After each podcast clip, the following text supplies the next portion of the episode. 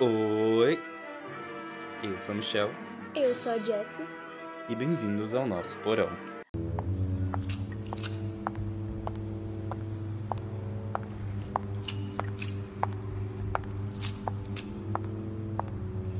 Hoje nós vamos falar dele. Oh meu Deus, mas cadê ele?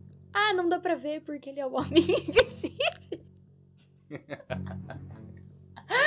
Desculpa, eu tenho que parar de fazer essas piadas de tiozinho. Hoje, de verdade, nós vamos falar sobre O Homem Invisível, que é uma novela de ficção científica do H.G. Wells, que foi publicada originalmente por capítulos na revista semanal de Pearson em 1897 e também lançada como um romance no mesmo ano. O Homem Invisível do título é Griffin, um cientista que se dedicou à pesquisa de sistemas óticos inventa uma maneira de mudar o índice de refração de um corpo para que ele não absorva nem reflita a luz, e assim consiga ficar invisível. Ele realiza com sucesso esse procedimento, no entanto, falha na tentativa de reverter o mesmo. right up to the top of his head, all round his ears. Flora's worried about Griffin. I had a terrible feeling last night. I felt he was in desperate trouble. He meddled in things men should leave alone.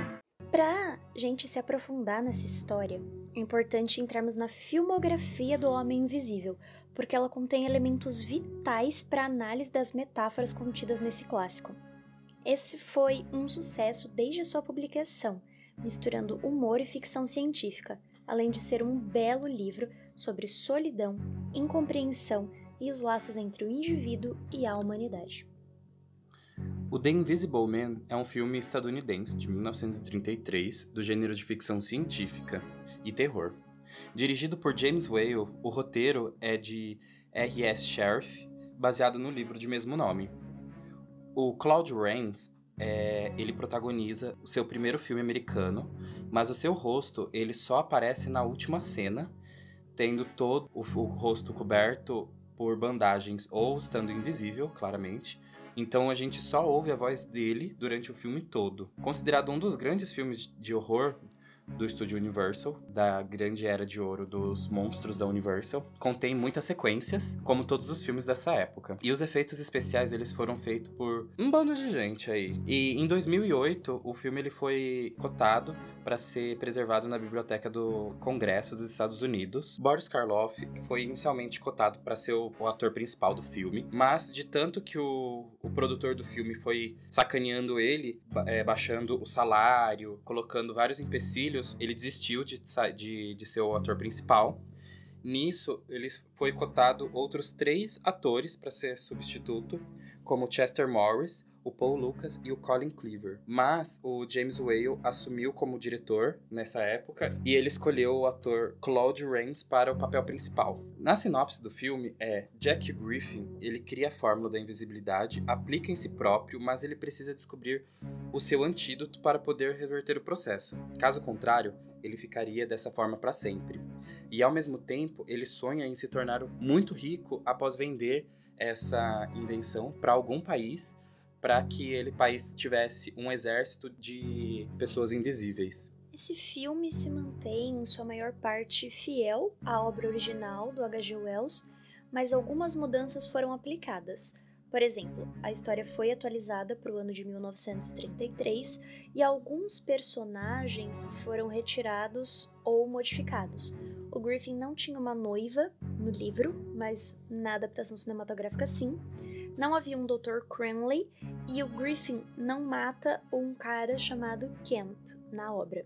Aliás, no livro é o Kemp quem descobre o Griffin morto no final. E ele não é um velho amigo, nem um sócio do Griffin, ele é só um cara conhecido.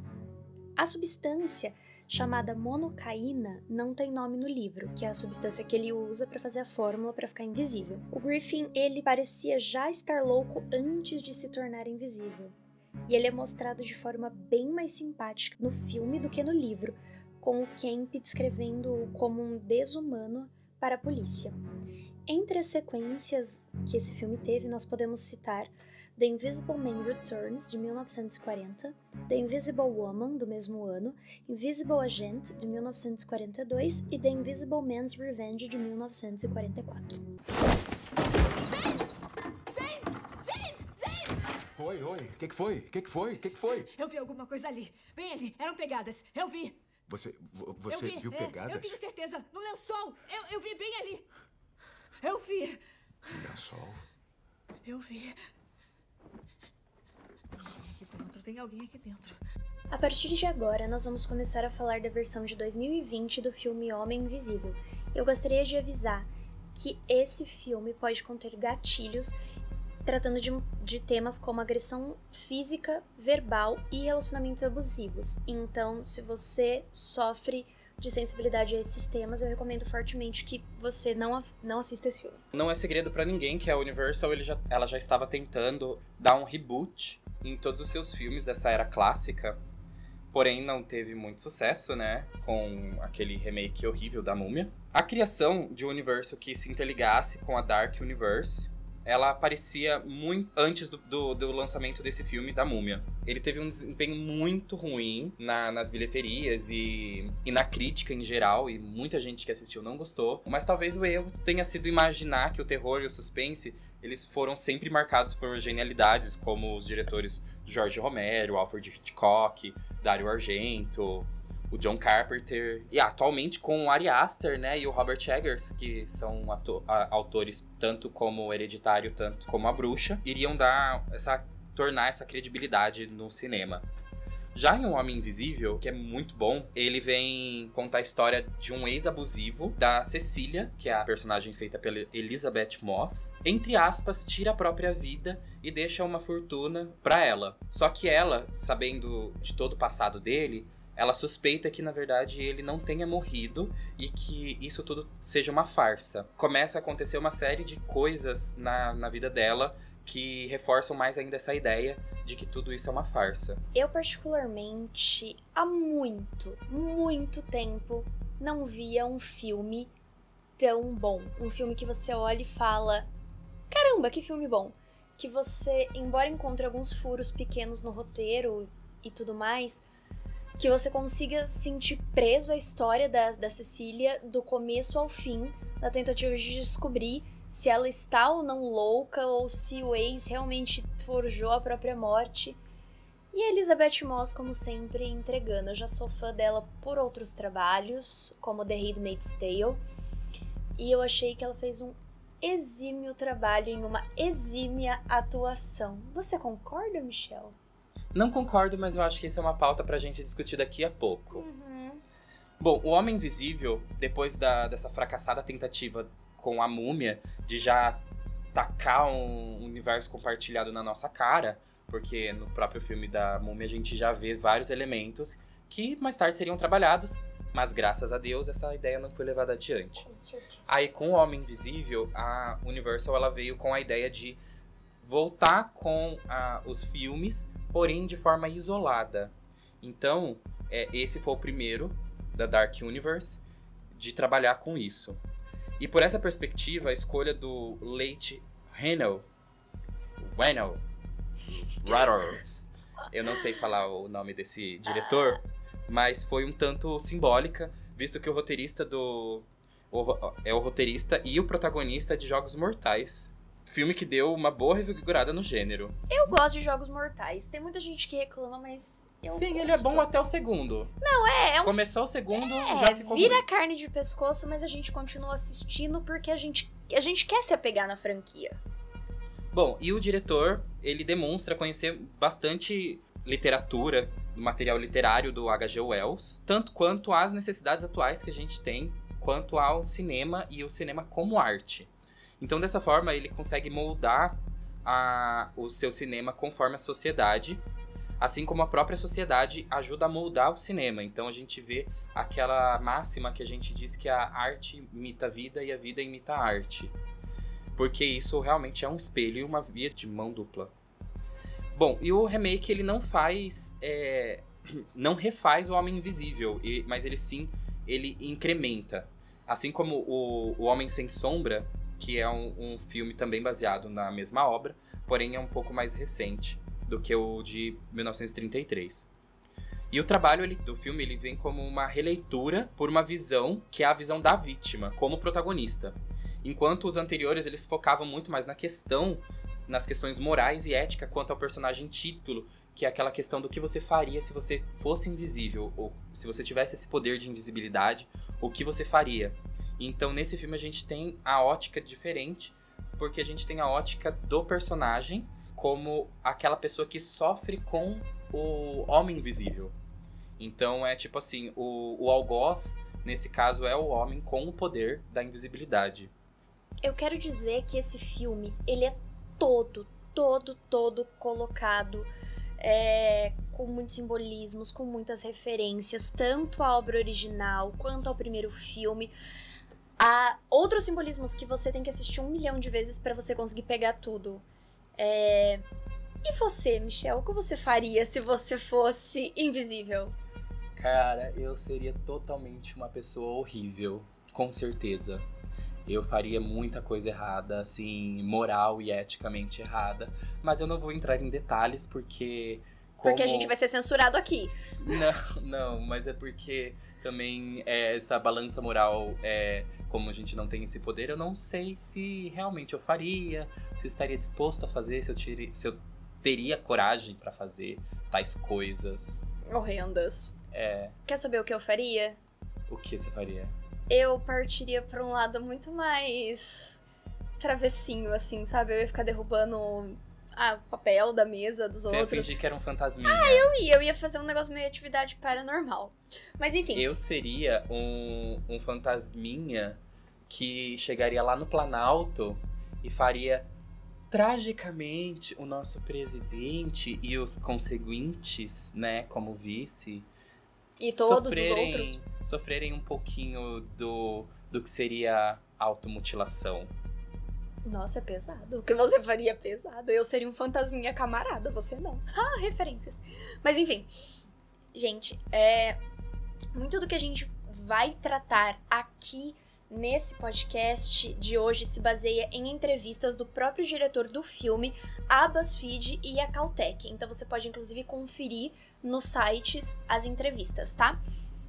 As agressões físicas que a personagem sofre são tratadas pelo roteiro como uma coisa pequena. Não que ele diminua o que é uma agressão física, mas como se os próprios personagens do filme diminuíssem a importância do- da gravidade de uma agressão física. E isso fica bem claro numa conversa em que a Cecília comenta superficialmente, porque ela tá muito traumatizada, sobre como o Adrian batia nela enquanto eles estavam juntos e que a agressão física era somente uma pequena parte de tudo que ele fazia. O diretor aproveita, no melhor dos sentidos, cada reflexão da protagonista para ressaltar a grandeza da atriz em si, porque ela, em outras esferas, como nas séries Mad Men e The Handmaid's Tale, viveu personagens que enfrentam traumas e agressões parecidos. Então, ela é exposta a muitos closes durante o filme com uma frequência fora do normal.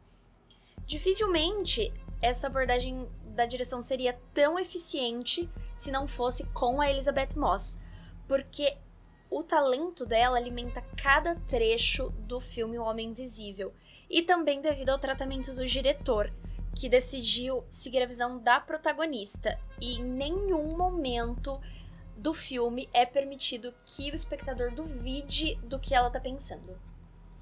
Eu acho que assim, a escolha realmente foi bem certeira, porque a gente já tá é, pegando essa visão dessa, da, da atriz, né, da Elizabeth Moss, é, realmente com essa bagagem que ela já tem do, do- das séries passadas, né, das atuações passadas. Então a gente já tá pré-condicionado, digamos assim, a ter uma empatia talvez um pouco maior e talvez até um pouquinho sádico da gente continuar vendo ela passar pelo- por problemas muito parecidos sequencialmente em séries e momentos, eventos diferentes. Então a gente já viu ela sofrendo em The Handmaid's Tale, agora a gente tá vendo ela sofrer com o Homem Invisível. Então a gente já tá de forma sádica atrás. Sim, a gente já associa a atriz a, a gente já coloca ela meio que nesse papel, então a gente já espera que ela entregue uma atuação muito eficiente nesse sentido.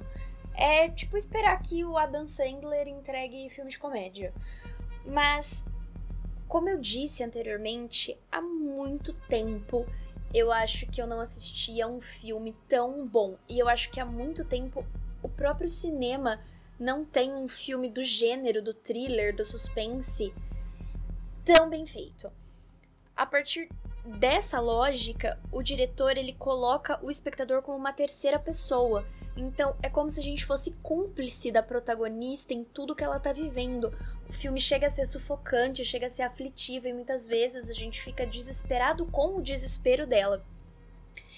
E nunca a imagem durante o filme assume os olhos da Cecília.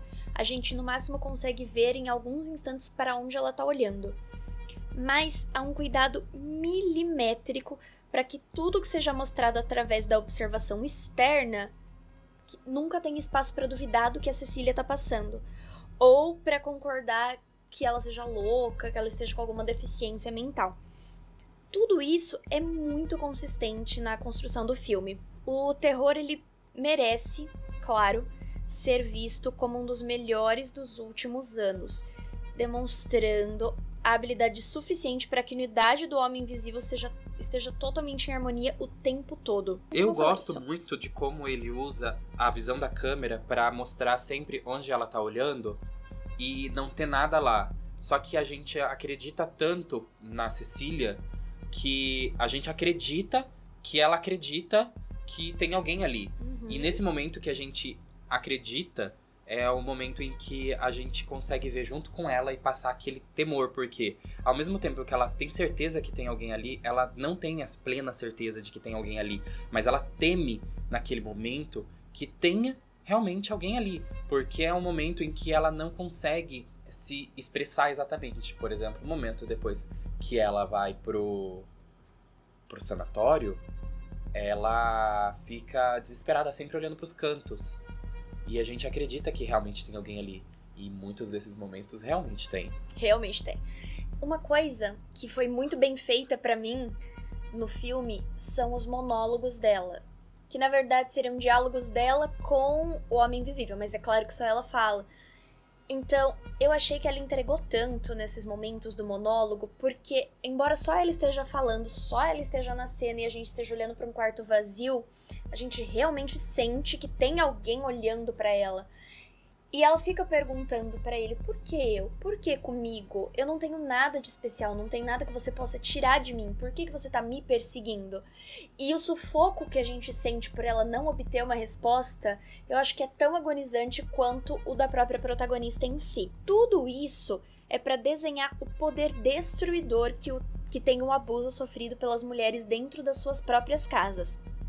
Existem momentos durante o filme é, umas certas facilidades do roteiro que, infelizmente, possibilitam uma desconexão com o todo. Por exemplo, tem um celular que é deixado com vibração no sótão e é completamente desprezado como prova. E isso, para mim, é um dos grandes furos do filme, porque no primeiro instante em que ela consegue é, provar para as outras pessoas que ela não está louca e que o ex-marido forjou a própria morte, ela simplesmente se desconecta de uma prova vital, que é o celular dele com fotos dela dormindo, por conta do pânico, por conta do trauma. Sendo que ela simplesmente poderia ter pegado aquele telefone e levado ao amigo dela, que inclusive é da polícia. A caneta no hospital suja de sangue, com o sangue do homem invisível, porque ela usa para golpeá-lo repetidamente, também é totalmente ignorada como prova o sangue no frasco do diazepam, o, o policial no estacionamento, tudo isso para que depois seja revelado que o personagem do título vai muito além do tragiótico, porque qualquer prova colhida com antecedência, no final das contas, reduziria o filme em pelo menos 30 minutos. Então, é interessante como tudo isso pode construir um paralelo fundamental para o tema porque ainda que exista obviedade no meio do caminho, se livrar do trauma que uma relação abusiva causa em você não é fácil. No começo do filme, ela não consegue, quando ela ainda acha que ele tá morto, ela não consegue sair da casa do amigo dela em que ela tá e ir até a caixa de correio na frente pegar a correspondência, porque ela acha que a qualquer momento ele vai aparecer e ele vai agredi-la. Ou seja, um, um espectador daquilo assistindo como uma terceira pessoa, mas vendo a protagonista sofrer, entende, consegue sentir a carga de sentimentos que aquela mulher tá sentindo, principalmente se a pessoa viveu algo parecido. Claro que não com alguém que tenha a capacidade de ficar invisível, mas em muitos momentos a Cecília mesmo fala: ele sempre faz isso, ele faz com que eu pareça louca, ele faz com que eu sempre pareça culpada pelas coisas que ele faz. Ele quer que eu me isole de todas as pessoas. Isso tudo, meus amores, são sinais de relacionamento abusivo. Então, eu gostaria de abrir um parênteses aqui e dizer para você: se o seu parceiro, parceira, amigo, amiga, familiar, não importa, se ele te obriga a se afastar das outras pessoas que você conhece, se ele exige toda a sua atenção, se ele constantemente insiste em te diminuir, em te humilhar, ou sozinhos ou em público, se ele te agride física, verbal ou moralmente, se ele faz parecer com que você sempre esteja errado em alguns confrontos, mesmo que você esteja certo, e se ele te faz pedir desculpas por coisas que você não é culpado, eu tenho que te dizer que você está vivendo um relacionamento abusivo. Então, se afaste. No fim das contas, é somente a vítima que pode quebrar essa questão do relacionamento e reagir ao form é, contra o agressor. O Homem Invisível deixa claro, com o seu final, que pode haver leituras controversas da mesma versão, que é a dita incapacidade de que a reação não precisa e não pode ser uma regra, que o fundamental é a extinção de um tipo de abusador. No entanto, o filme, como terror, é coerente e a retaliação vem pintada aí de sangue. É somente uma metáfora que o diretor coloca sobre a certeza de uma mulher que, mesmo cansada, só vê uma saída para o fim do seu sofrimento: a morte do seu abusador, como início de uma nova vida para ela. É, como o próprio diretor disse, eu não entrei nesse filme pensando como posso usar este personagem icônico para contar uma história sobre gaslighting. Foi durante um processo de escrita do primeiro rascunho que eu senti que o filme estava caminhando para uma direção do gaslighting, do abuso doméstico e das mulheres desacreditadas ou que sentem que há uma ameaça invisível. Senti que isso se encaixava de forma natural no personagem dele. Eu acho importante explicar. Explica para quem estiver nos ouvindo, caso a pessoa não saiba, o que é um gaslighting. O gaslighting, todo esse filme se trata, é sobre uma pessoa que ela trabalha a mentalidade da outra de forma que ela desacredite, que ela desacredite da própria capacidade intelectual e mental sobre ela estar certa ou errada em alguma situação. Então, o abusador, no caso, independente de quem seja, amigo, parente, ou trabalha a mente da, da pessoa até ela ficar totalmente desacreditada. Esse filme ele se trata totalmente disso, porque o personagem abusador ele entra tanto na mente da, da personagem principal, que é a Cecília, que ela não consegue sair da casa do amigo para buscar um jornal na rua, porque ela tem medo disso. E em todo momento ele trabalha isso, que ela vai até parar no, num sanatório. E foi assim que o, o diretor do filme, ele, ele pensou sobre o, o desenvolvimento do personagem. Numa época em que os movimentos como o Me Too, que levaram homens abusivos e tóxicos a serem responsabilizados mais do que nunca, a versão de 2020 do Homem Invisível tem um novo significado e induz um nível bem diferente de medo para os espectadores, que é o medo real. O público é apresentado a Cecília no momento em que ela está fugindo do marido, Adrian, e do lar isolado do casal. Já, as referências já começam aí. Porque ele quer isolar tanto ela que ele isola ela numa casa no alto de um condomínio extremamente fechado e isolado da cidade. Dentro do condomínio, ele coloca câmeras e mais câmeras em todos os cômodos, ele coloca alarmes, ele coloca códigos de segurança na porta e ela tem que pular um muro para fugir porque ela não tem nem acesso à saída do portão principal. Depois de fugir, ela consegue se esconder na casa de um amigo, onde ela é avisada pela irmã, depois de um tempo, que o Adrian se matou. Mas é por incontáveis ocasiões em que uma figura invisível a tortura e tortura todos à volta dela, e ela acredita que está sendo assombrado pelo marido morto. Na verdade, ela não acredita que está sendo é, assombrada pelo marido morto, mas sim por ele vivo, porém invisível. É, na verdade, a Cecília ela nunca acredita que ele morreu. Em nenhum momento ela passa essa credibilidade. Ai, tá, então ele morreu. Mesmo quando é mostrada a urna com cinzas dele para ela, mesmo quando são mostradas fotos do suicídio dele, mesmo quando ela recebe uma herança de 5 milhões de dólares que ele deixa para ela sobre a condição de ela não ser presa nem nada do tipo, ela é totalmente desacreditada, porque é muito difícil para uma vítima de trauma acreditar que o trauma simplesmente chegou ao fim. E isso é mostrado em quase todos os momentos do filme. E ela mesma diz que ele era tão controlador ele estava com, sobre o controle de tudo sobre a sua vida que seria impossível ele ter chegar um pensamento na vida na, na cabeça dele em que ele perderia esse controle e para ele retomar esse controle ele precisaria tirar a própria vida. Isso na mente de um, uma pessoa controladora e totalmente cheia de si isso não passaria na cabeça de uma pessoa assim, e sociopata, como ela mesma disse. Então ela não consegue, consegue não, ela não acredita e ela tem plena certeza de que ele não se matou. É porque ele é um sociopata narcisista, como ela diz no filme. Então, realmente não faz muito sentido ele ter feito tudo isso apenas porque ela conseguiu fugir dele. É, o diretor diz assim: eu não queria ser aquela pessoa que força um problema social em um filme sem uma justificativa.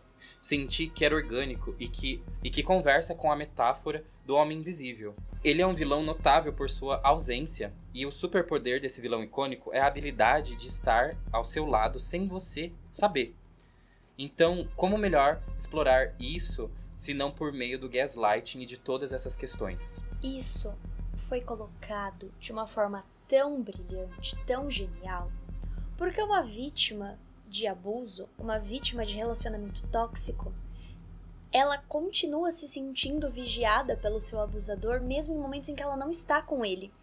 Então ela tem medo de fazer coisas que ela acha que o desagradariam, mesmo sem que haja a menor possibilidade dele descobrir.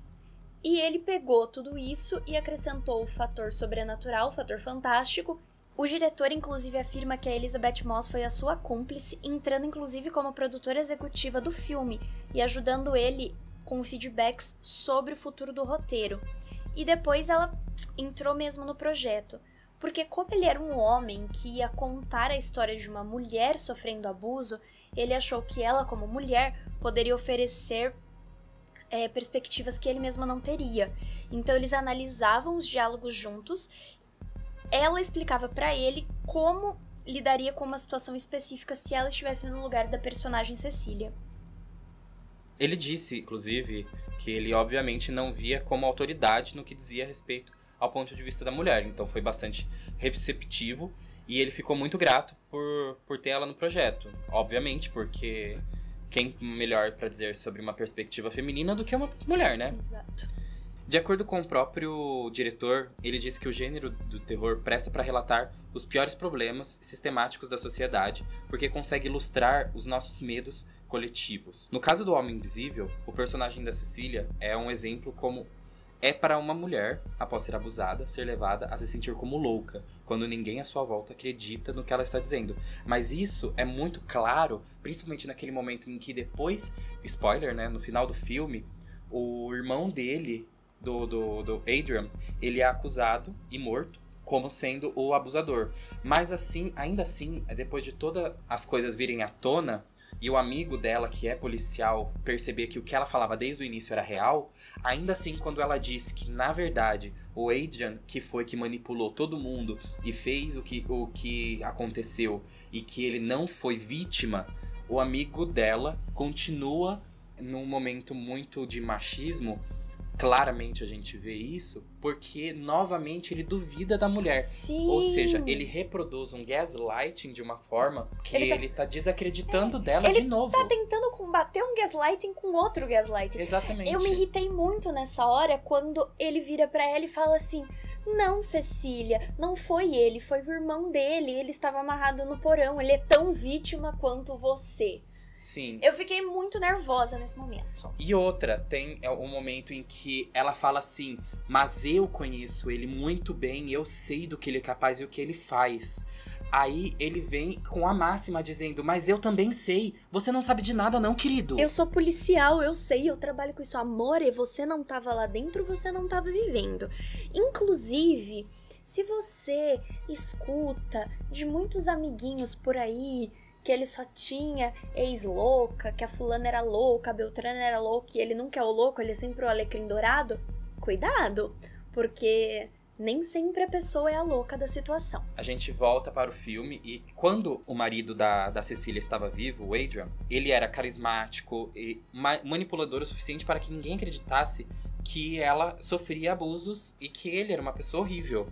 Só que a gente já viu que nada é novo sobre o sol. As melhores pessoas e as mais amigas de todas são as que estão debaixo do seu nariz, fazendo as piores coisas. Quando ele supostamente morre, Cecília tenta contar ao seu amigo James e a sua irmã, o Adrian, ele continua vivo e que está assombrando ela, mas ninguém acredita. E ele, ela até tenta falar com o irmão dele, enfim, ninguém acredita e todo mundo acha que é impossível. Mas ele, como um cientista brilhante, ela acredita que ele, como um cientista brilhante, tenha feito uma uma tecnologia que permita que ele fosse invisível. É claro, vamos sim dar um crédito se a gente pegar no sentido literal, porque se alguém chega para você e fala que tem uma pessoa invisível te assombrando, dificilmente você vai acreditar.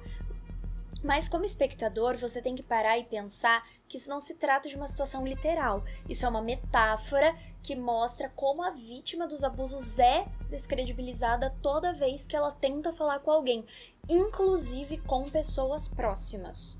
Eu posso dizer isso porque eu já passei isso e eu já tive pessoas muito próximas dizendo: Ai, mas será que a culpa é da pessoa mesmo? Será que foi tudo isso? O que, que você fez para provocar isso?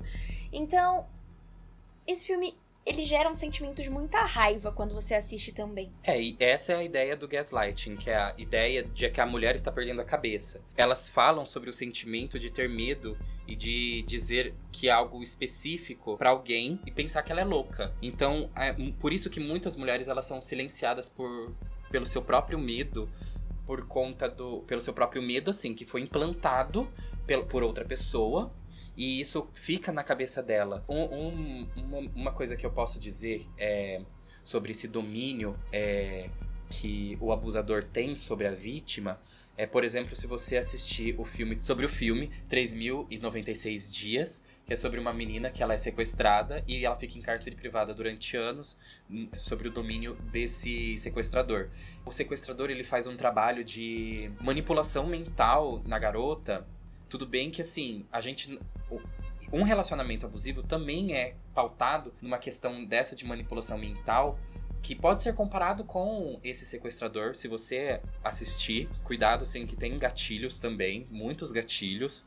Então, se você for uma pessoa sensível quanto a abusos psicológicos, abusos é, físicos, esse filme não é muito bem recomendado, mas ele expressa muito bem esse, essa manipulação que o abusador tem, porque em vários momentos do filme que isso é vida real, né? É, conta a história de uma mulher real que foi sequestrada, chama Natasha Kemp Campos. Campos. É, alguns momentos em que ela tinha a oportunidade, por exemplo, de sair e fugir do sequestrador, como quando ela vai para os Alpes esquiar, quando ela vai para um mercado, você vê a manipulação naquele momento em que ela olha para fora para tentar fugir ou pedir, pedir socorro, pedir socorro né? Que fica na mente dela. E ela não que vai. ela fala. Ela não vai, porque assim, é como se fosse aquele momento em que, que foi configurado quando a Cecília ela está fugindo e o cachorro, o Zeus, ele tá com uma coleira e na coleira está escrito cerca invisível. Então é como se o, o abusador colocasse uma cerca invisível na tua mente e você não conseguisse dar os passos adiante, que é o passo de pedir ajuda, de sair, fugir desse relacionamento.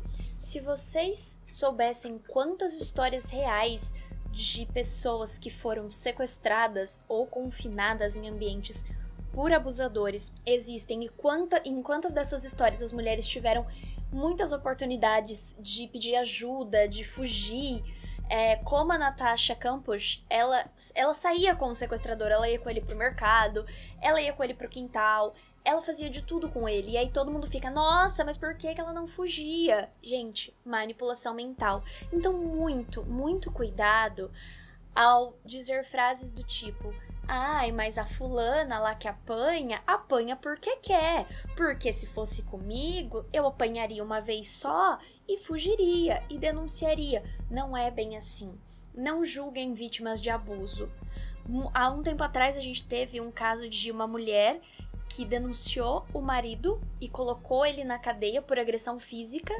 E dois dias depois ela foi até lá, pagou a fiança dele, retirou a queixa e recebeu ele com um abraço emocionado, chorando e beijando ele. Choveram comentários negativos em cima dessa mulher. Mas, gente, isso é uma vítima de abuso. A pessoa está naquela situação, aquela situação está acabando com ela e ela não consegue sair. Então, ao invés de julgar, estenda a mão pra pessoa. Seja ajuda, não a pessoa que afunda mais ela. O diretor ainda disse que ele queria que a Cecília, no filme, fosse a voz da razão. Que é- ela é a única pessoa que sabe realmente o que tá acontecendo. Todos à sua, à sua volta tivessem como se tivesse uma visão distorcida da situação. Mas independente do que é real ou do que não é real, as pessoas veem e acreditam o que elas querem, o que elas permitido com que o Adrian continue a ter êxito em seu gaslighting. Mesmo durante a sua suposta morte, ele consegue é, assombrá-la e torturá-la da mesma maneira que fazia quando estava vivo. No final, quando a Cecília já conseguiu fugir do, do hospital psiquiátrico, ela acaba num confronto físico diretamente com a figura do homem invisível. É, e depois, ainda, ela vai e vai até a casa do, do seu amigo James, porque nesse momento foi que ele falou pra ela que ela iria pagar por ter tentado aquilo diretamente contra ele. E quem iria pagar isso seria a, a filha do amigo dela. Então ela corre até a casa e lá ela, ela tem um confronto direto com ele, que ela ganha, porque esperta como ela é, ela já foi diretamente no, num ponto em que ela conseguiria desmascará-lo, que era tirar essa invisibilidade dele. Então ela pega um, um jato de, Extintor de incêndio. de extintor de incêndio, aqueles com pó branco, sabe? Que é de CO2. E ela consegue ver ele. E como ela tinha, tinha fugido do hospital e confrontado alguns policiais, e ele ma- quase matou alguns, ela consegue uma arma. E nisso que ela tira a invisibilidade dele, ela atira, matando ele. E nesse momento, ele é desmascarado. Só que a gente é surpreendido naquele momento em que a gente vê o irmão do Adrian, o cunhado dela, e não o próprio Adrian. A cena seguinte é o- os policiais invadindo a casa do Adrian, encontrando ele amarrado no porão. E ele alega que o irmão quem sequestrou e orquestrou tudo o que aconteceu.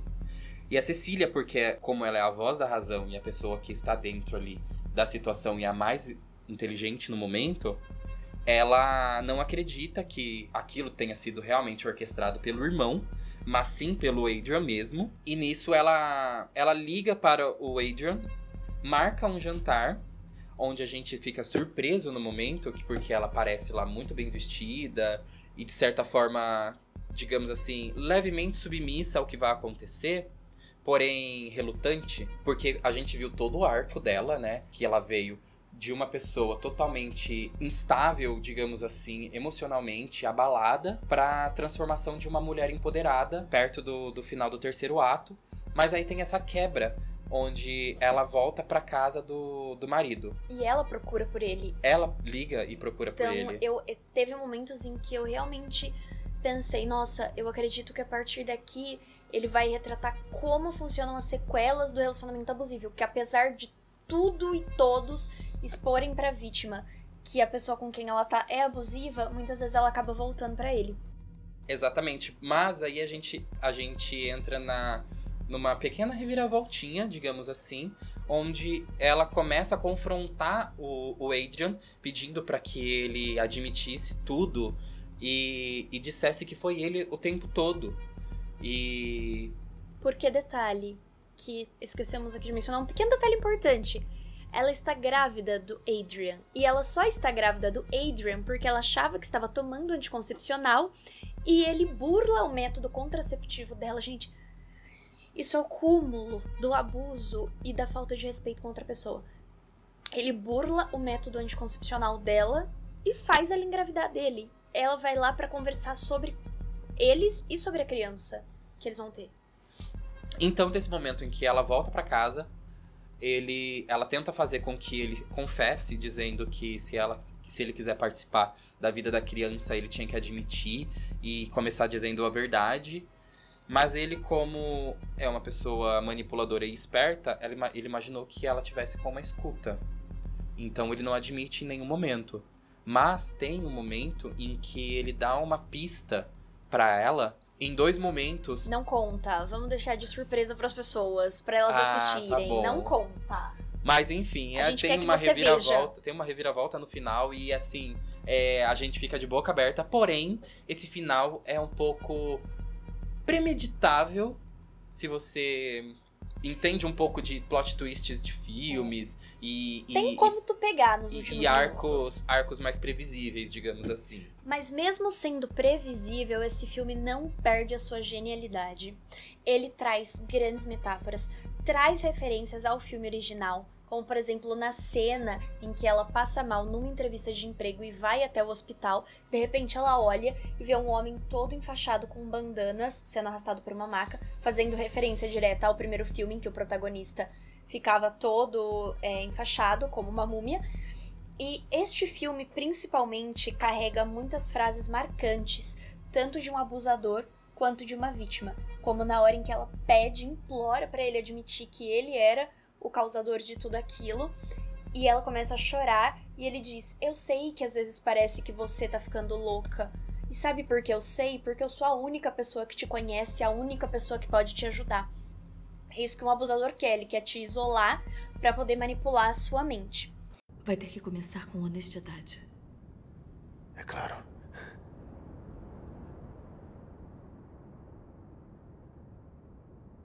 Significa que eu quero que você admita tudo o que você fez.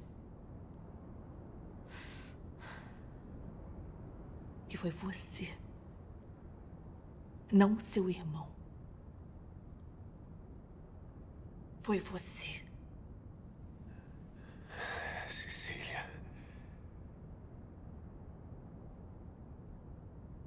Eu amava o meu irmão. E eu pensei que ele também me amasse. Eu sei que não parecia isso para quem estava de fora. é. Mas o Tom me manipulava. Só me fala a verdade. Eu preciso saber que eu não sou louca, entendeu?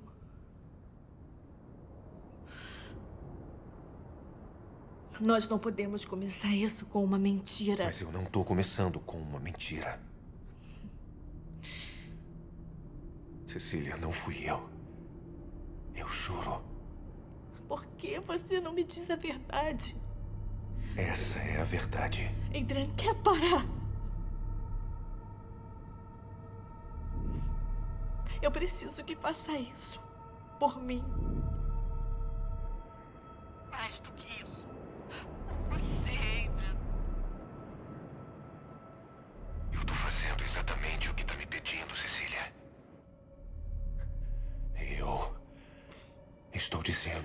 Verdade.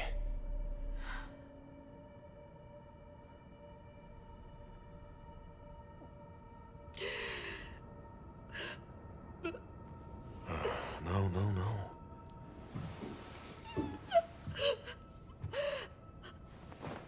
Eu sei que às vezes você acha que tá ficando maluca. Eu sou o único que pode te ajudar. Se lembra? Porque eu te conheço melhor do que qualquer outra pessoa. Mas isso. não deveria ser uma. surpresa.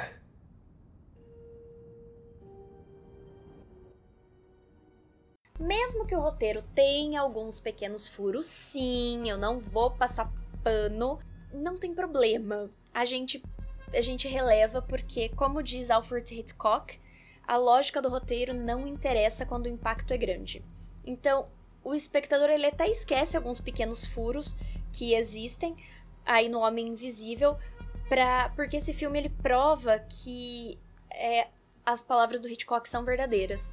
Quando o roteiro é muito, quando o filme é muito bom, algumas coisas não importam. Os efeitos especiais são impecáveis, principalmente na questão da parte invisível da história.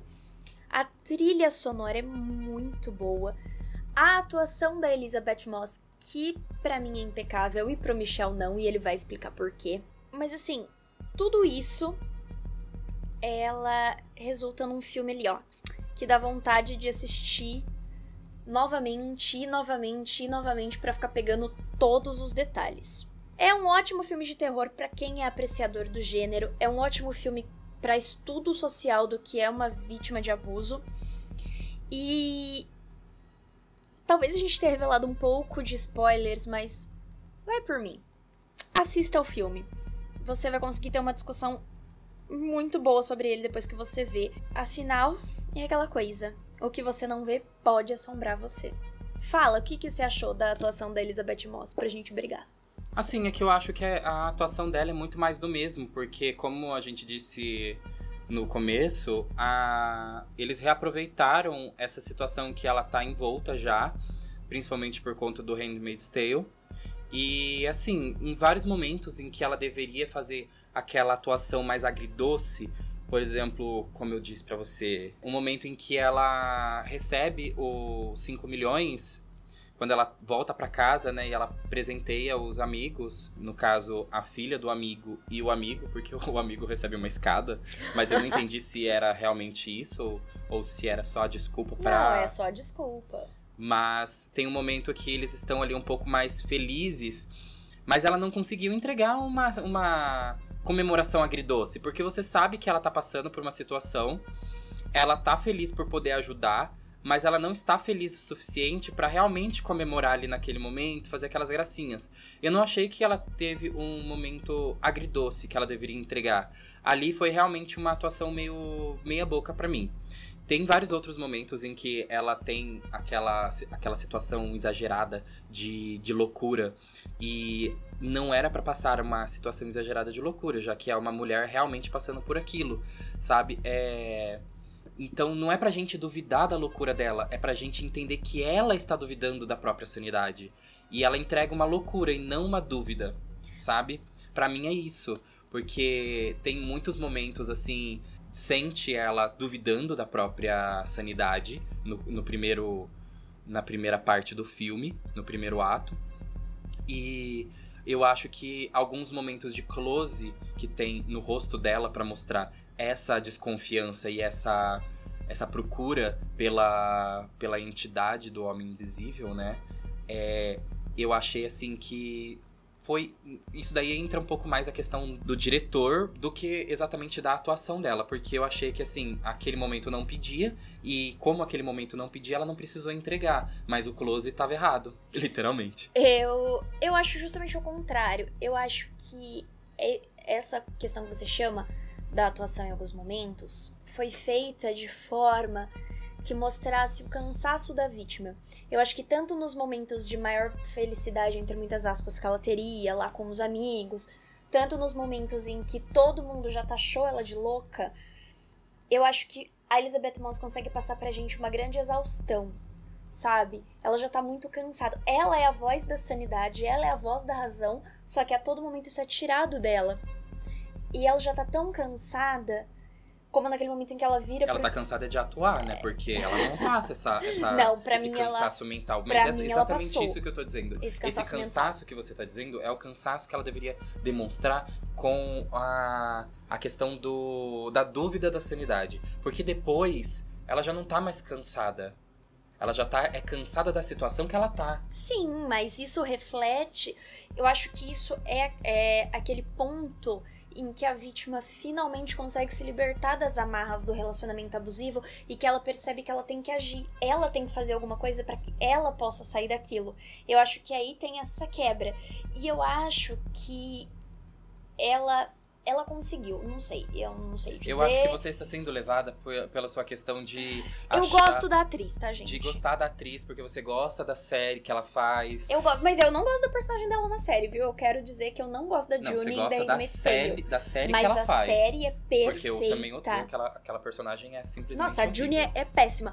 Inclusive, já recomendamos para você assistir The Handmaid's Tale, que é uma série muito boa, que é o retrato de gaslighting e é politicamente e socialmente muito correta para o tempo atual.